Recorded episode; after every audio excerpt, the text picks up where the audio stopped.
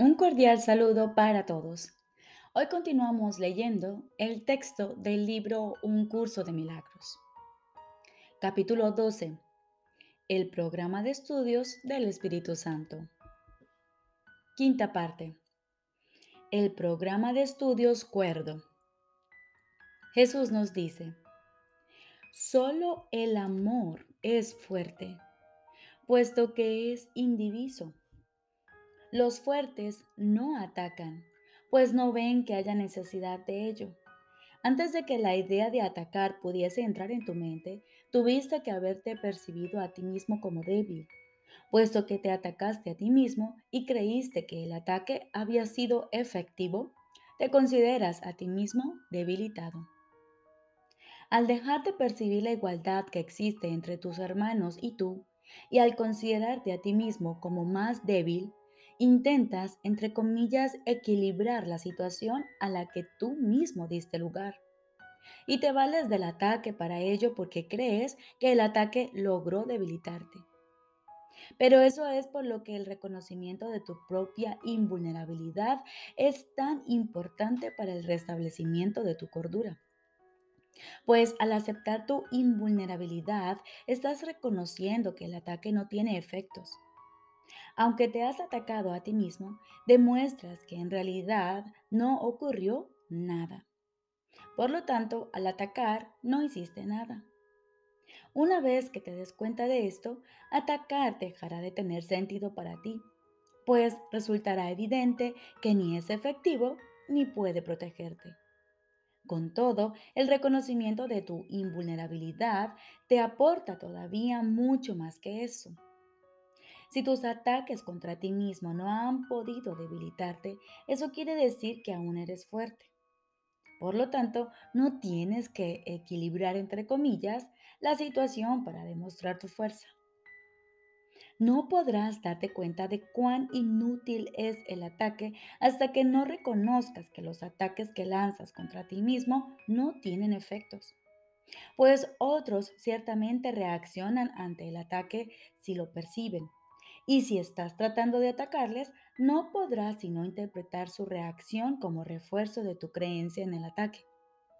El único lugar donde puedes cancelar todo refuerzo es en ti mismo, pues tú eres siempre el primer blanco de tus ataques.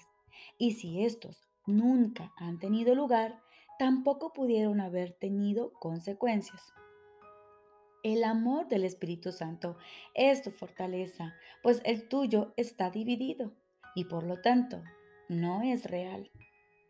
No puedes confiar en tu propio amor cuando lo atacas. No puedes aprender lo que es el amor perfecto con una mente dividida, porque una mente dividida se ha convertido a sí misma en un mal estudiante Trataste de hacer que la separación fuese eterna porque querías conservar las características de la creación, aunque con tu propio contenido. La creación, sin embargo, no procede de ti y los malos estudiantes tienen ciertamente necesidad de una enseñanza especial.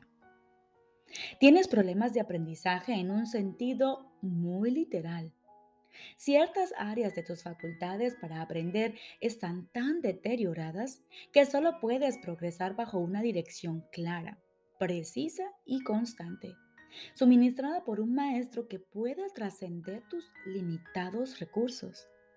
Él se convierte en tu recurso, ya que por tu cuenta no puedes aprender. Es imposible aprender nada en la situación de aprendizaje en la que te has puesto a ti mismo. Y es obvio que en esa situación necesitas un maestro especial, así como un programa de estudios especial. A los malos estudiantes no se les debería elegir como maestros de sí mismos o de otros. No te dirigirías a ellos para establecer el programa de estudios que les permitiría escapar de sus limitaciones. Si comprendiesen lo que se encuentra más allá de ellos, no tendrían limitaciones. No sabes cuál es el significado del amor. Y esa es tu limitación. Repito, No sabes cuál es el significado del amor y esa es tu limitación. No intentes enseñarte a ti mismo lo que no entiendes, ni trates de establecer los objetivos del programa de estudios cuando los tuyos claramente han fracasado. El objetivo de tu aprendizaje ha sido no aprender y esto no puede conducir a un aprendizaje fructífero. No puedes transferir lo que no has aprendido. Y el menoscabo de tu capacidad de generalizar es un fallo fundamental de tu aprendizaje. ¿Les preguntarías a los que no han podido aprender para qué sirven los recursos de aprendizaje? Ellos no lo saben. Si pudiesen interpretar correctamente dichos recursos, habrían aprendido de ellos. He dicho que la regla del ego es busca, pero no halles. Traducido al lenguaje del programa de estudios, eso significa trata de aprender, pero no lo logres. El resultado de este objetivo de aprendizaje es obvio. Hará que se interprete erróneamente todo recurso de aprendizaje legítimo, toda instrucción real y toda dirección sensata, ya que el propósito de estos es facilitar el aprendizaje al que se opone ese absurdo programa de estudios. Si estás tratando de aprender cómo no aprender y el objetivo de lo que enseñas es la autoderrota, ¿qué puedes esperar sino confusión? Un programa así no tiene sentido. Este intento de aprender entre comillas ha debilitado tanto a tu mente que no puedes amar, ya que el programa que has escogido es contrario al amor. Y no es más que un curso en cómo atacarte a ti mismo. Un objetivo suplementario de ese programa es no aprender cómo superar la división que da credibilidad a su objetivo principal. Y no te será posible superar esa división siguiendo dicho programa, ya que todo lo que aprendas será en su favor mas tu mente se pronuncia en contra de tu aprendizaje, tal como tu aprendizaje se pronuncia en contra de tu mente.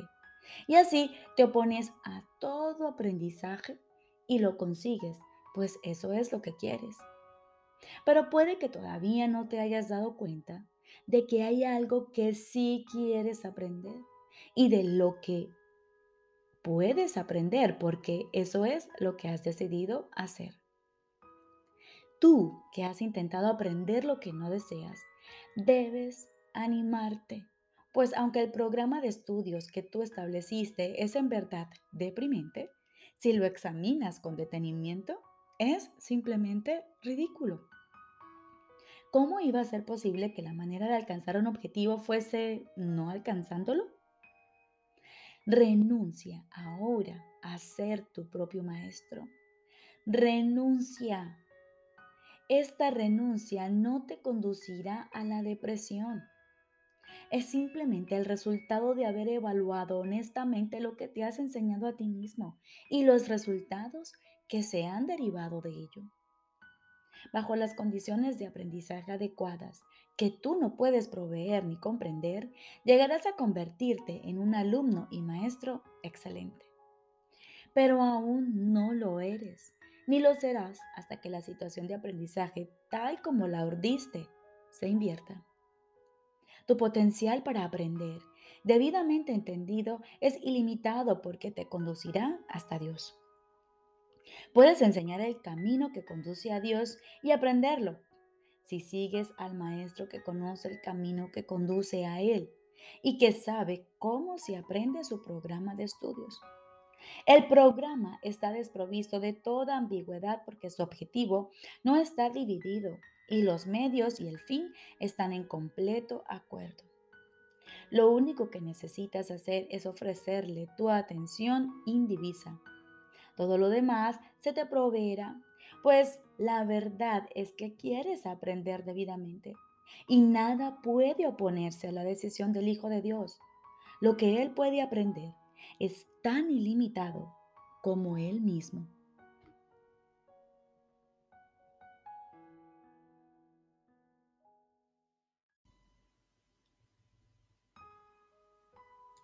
Ahora continuamos con el libro de ejercicios.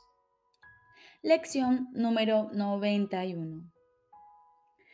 Los milagros se ven en la luz. Los milagros se ven en la luz. Es importante recordar que los milagros y la visión van necesariamente de la mano.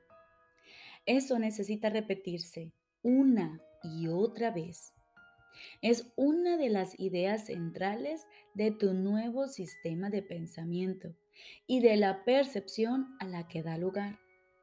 El milagro está siempre aquí. Tu visión no causa su presencia, ni su ausencia es el resultado de que no veas.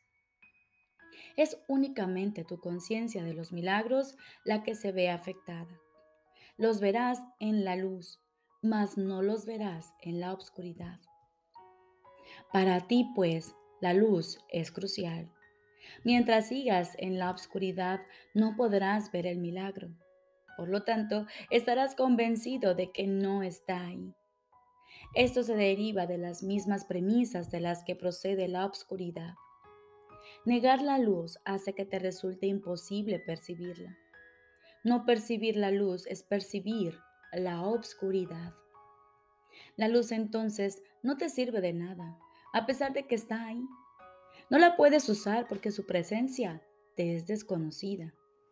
Y la aparente realidad de la obscuridad hace que la idea de la luz no tenga sentido. Si se te dijera que lo que no ves se encuentra allí, ello te parecería una locura.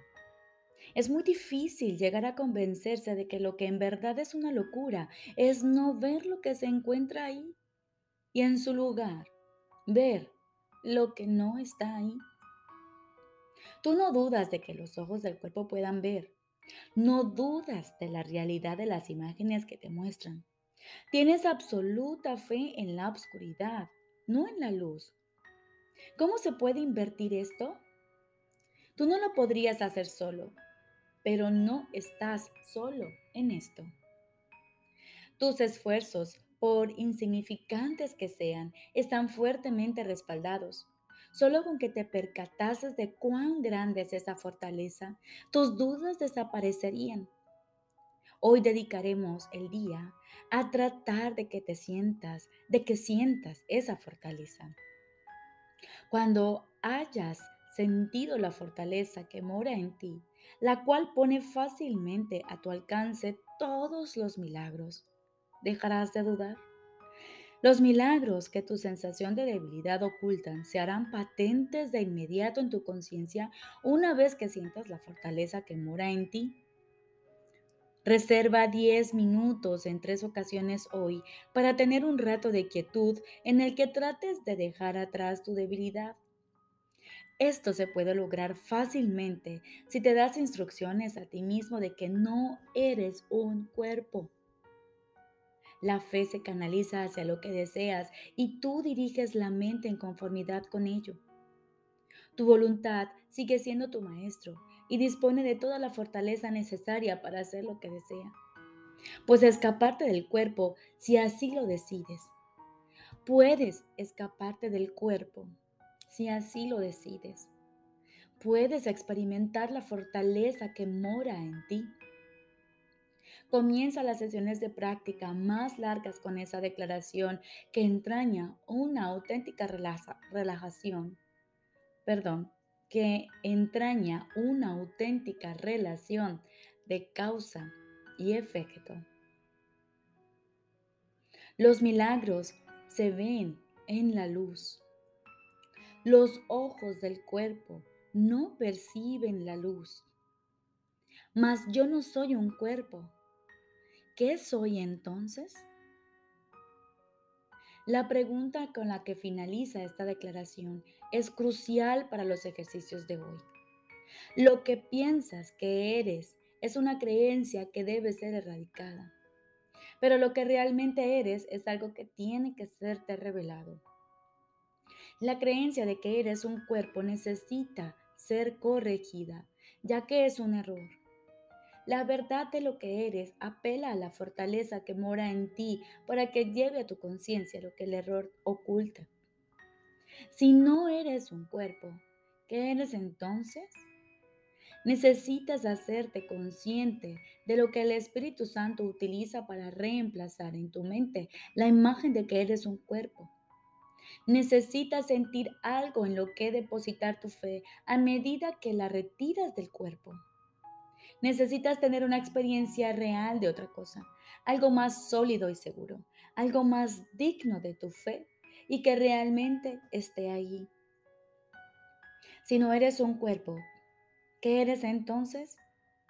Hazte esta pregunta honestamente y dedica después varios minutos a dejar que los pensamientos erróneos que tienes acerca de tus atributos sean corregidos y a que sus opuestos ocupen su lugar.